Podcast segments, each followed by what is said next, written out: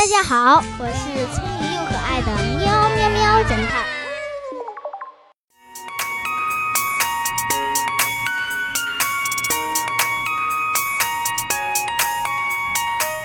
怪盗梅姑收了个徒弟，排行第七，所以名字叫七弟。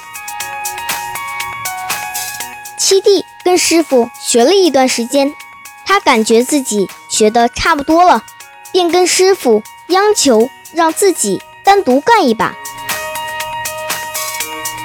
梅姑笑笑说：“好吧，西区博物馆最近展出的一幅古画，我看中好久了，这个任务就交给你了。”于是，在一个晴朗的周末，七弟。便拿着一把遮阳伞，混进了参观的人群里。他模仿师傅的手法，白天逛遍了博物馆的每个角落，晚上闭馆前偷偷地溜进洗手间，打开洗手间的天花板，藏了进去。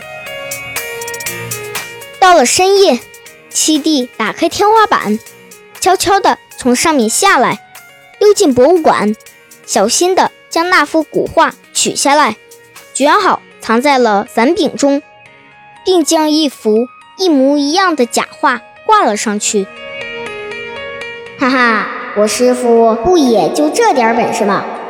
七弟一边心里得意的想着，一边又偷偷的藏进了卫生间。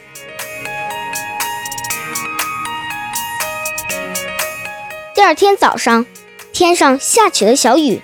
又因为是周一，所以来博物馆参观的人比较少。七弟看时间差不多了，便用胳膊夹着雨伞，假装参观的人离开。眼看走到博物馆门口了，这时一个保安拦住了他：“哎，这位同志，请跟我来一下保安室。”果然。经过一番搜查，保安从七弟携带的伞柄里搜出了那幅被偷梁换柱的古画。梅姑听说了这个消息，感叹地说：“你只学到了皮毛，却不能领悟真正的精神。唉，小朋友们，那个保安为什么要拦住七弟呢？他从哪儿看出七弟不同寻常的地方了呢？”到底七弟哪里露出了马脚呢？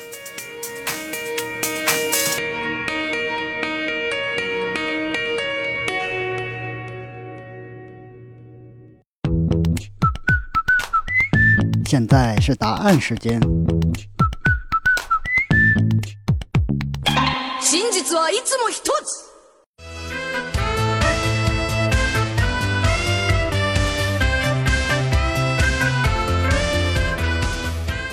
因为那天下雨，所以进出博物馆的人携带的雨伞都是湿的，而七弟却用胳膊夹着雨伞出门，说明伞根本没有淋雨，这太不同寻常了。